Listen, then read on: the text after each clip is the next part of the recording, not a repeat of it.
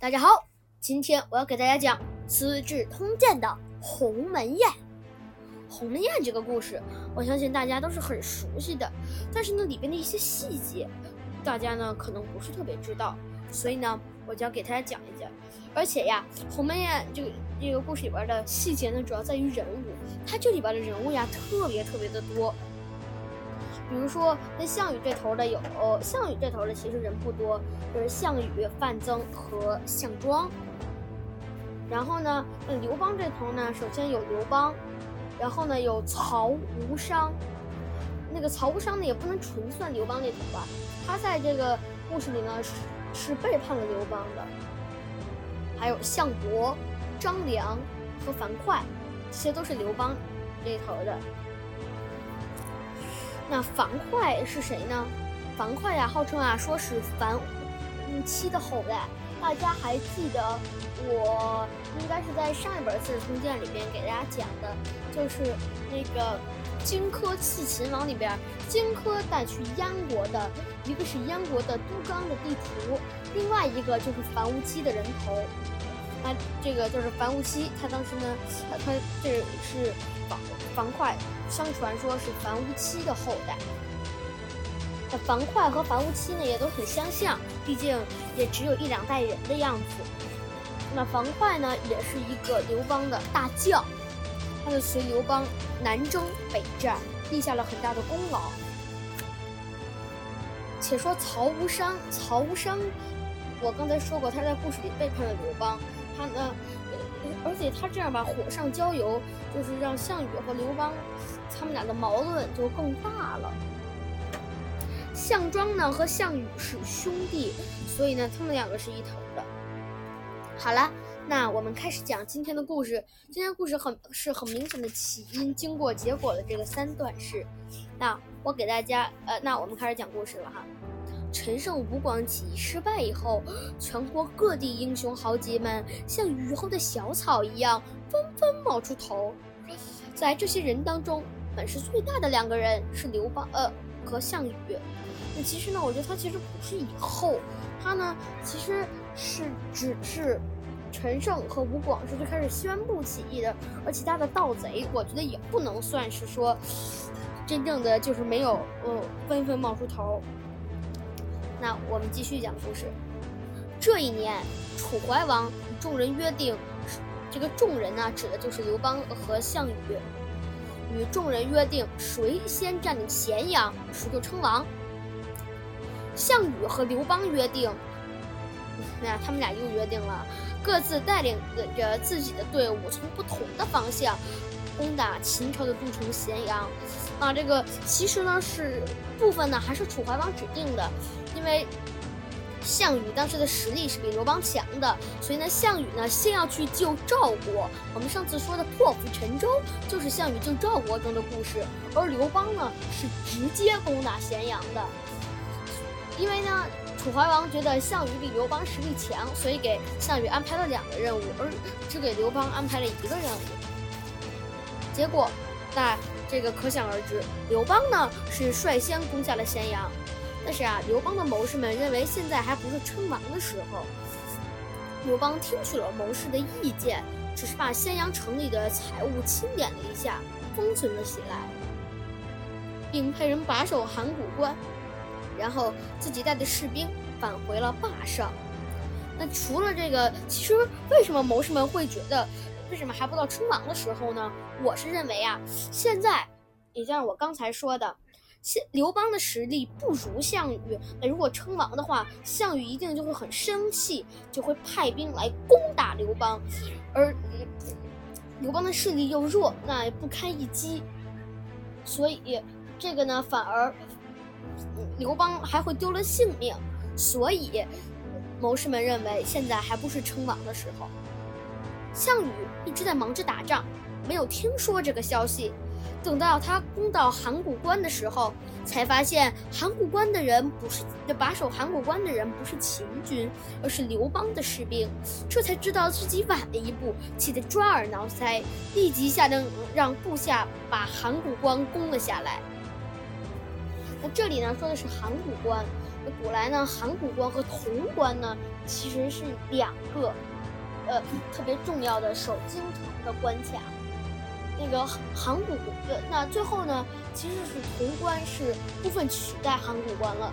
但是在明朝进驻北京的时候，其实函谷关还是呃一个就是当李自成那个闯那个闯王李自成闯王那个第二个闯王李自成，他去起义的时候，他也是带着兵先攻打了函谷关，然后攻打应该是一个就是一个明朝的相当于一个。就是他呢是攻打了，就是离函谷关比较近的一个地方的一个那个地方的一个大官，也是姓朱的一个人。那个大家知道明朝就是姓朱的，对吗？所以函谷关呢，虽然最后潼关取代了函谷关，那只是守西安的时候取代了函谷关，但是守其他地方，函谷关依然很重要。我们继续讲故事。恰恰在这个时候，有个人来火上浇油，啊，这就是我刚才说的刘邦的部下，名叫曹无伤。曹无伤认为项羽的实力比刘邦强，以后啊肯定会是胜利的一方，于是想要投靠项羽，给自己找个靠山。那咱们在后人的眼光里看呢，那这个曹无伤呢是那个没有呃这个。嗯，就是这个眼光不好，他们找了座冰山，那大家都称冰山难靠啊。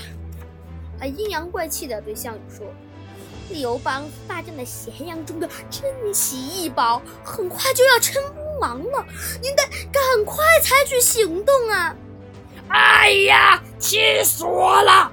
项羽气得眼珠通红，大声命令道：“让士兵们今天大吃一顿。”明天攒足了力气，把刘邦打个落花流水。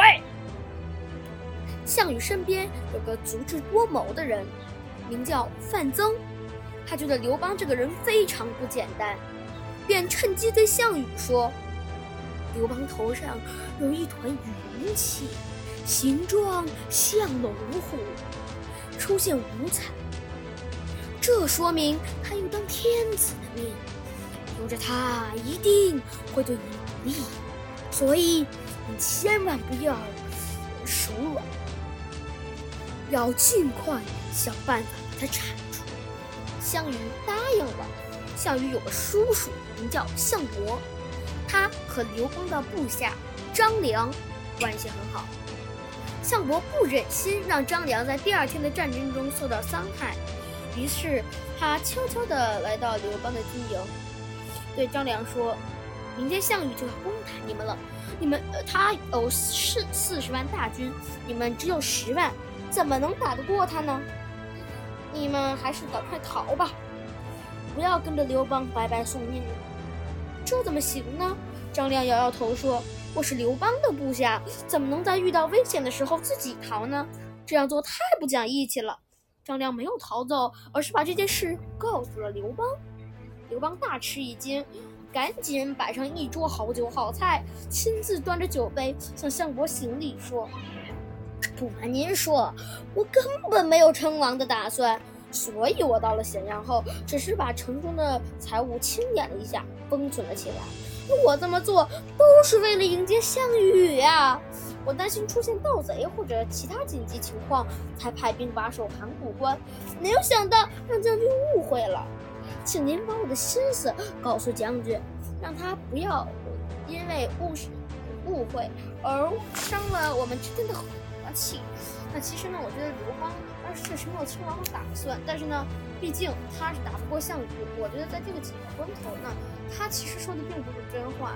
我觉得他不一定说真的风吹起来，他到嘴迎接项羽什么的，他只是说，万一项羽打过来了，好给自己留个后路，那个就不想让项羽打过来而已。我们继续讲故事。既然是这样啊，项伯低着头想了想说。那我给你们牵个线，你明天亲自向项羽讲。项伯过去以后，把刘邦的话一字不落的呃一字不落的告诉项羽，并劝他说：“如果不是刘邦率先攻下咸阳，您怎么能这么轻松进来呢？刘邦立了大功，如果您无缘无故的杀了他，天下人肯定会认为您残暴不仁，这样对您夺取天下是非常不利的。既然刘邦已经答应我当面向您赔礼道歉了，您就大度一点，哎，不要再斤斤计较了。我觉得项伯这个人吧，就特别像《三国演义》那个《三国演义》那个赤壁里边的鲁肃。就是都是因为喜欢对方的一个大臣，然后呢就感觉像一个叛徒似的。鲁肃是喜欢诸葛亮，项伯呢就是喜欢张良。没错，他们确实有眼光，爱才。呃，他诸葛亮和张良确实都是很有才能的人，但我觉得这样就感觉像他当叛徒了似的。项羽觉得项伯说的有道理，于是第二天在鸿门宴大摆宴席，招待了刘邦。刘邦一见项羽，立刻笑眯眯地说：“哎呀，也不知道是哪个小人在背后瞎编乱造，害得你我之间出现这么大的误会。不管怎么说，这件事都是因为我引起的。哎，我先向您赔罪了。”说完，刘邦干了一杯酒。项羽见刘邦这么有诚意，也赶紧找了个台阶儿说。是你的部下曹无伤说你要称王，我才着急的，要不然怎么会发生这么不愉快的事儿？说着，他端起酒杯，和刘邦你一杯我一杯，痛快的喝了起来。在一旁坐着的范增可坐不住了，他最怕项羽在这个节骨眼儿上会心软，是不停的向项羽挤眉弄眼，提醒他赶快找机会杀死刘邦。我觉得吧，项羽呢，就是该仁慈的地方吧，他不仁慈；然后呢，那些呃，其实呢，该狠心下手的地方吧，哎，他又狠心不了。就这个人呢，就很，就是他，他只要把他仁慈的地儿放在他在历史上没有仁慈的地儿，把没有仁慈的地儿放在历史上仁慈的地儿，他就可以。我觉得他可能就可以夺取天下了。像后面我们说的火烧宫殿，如果项羽稍微仁慈一点，他不会干这件事儿，说不定项羽还是能取成功的。因为俗话说“得民心者得天下”，那这个项羽火烧宫殿不得民心，那何以得天下？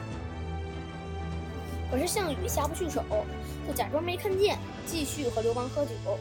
范增急得像热锅上的蚂蚁，他实在等不下去了。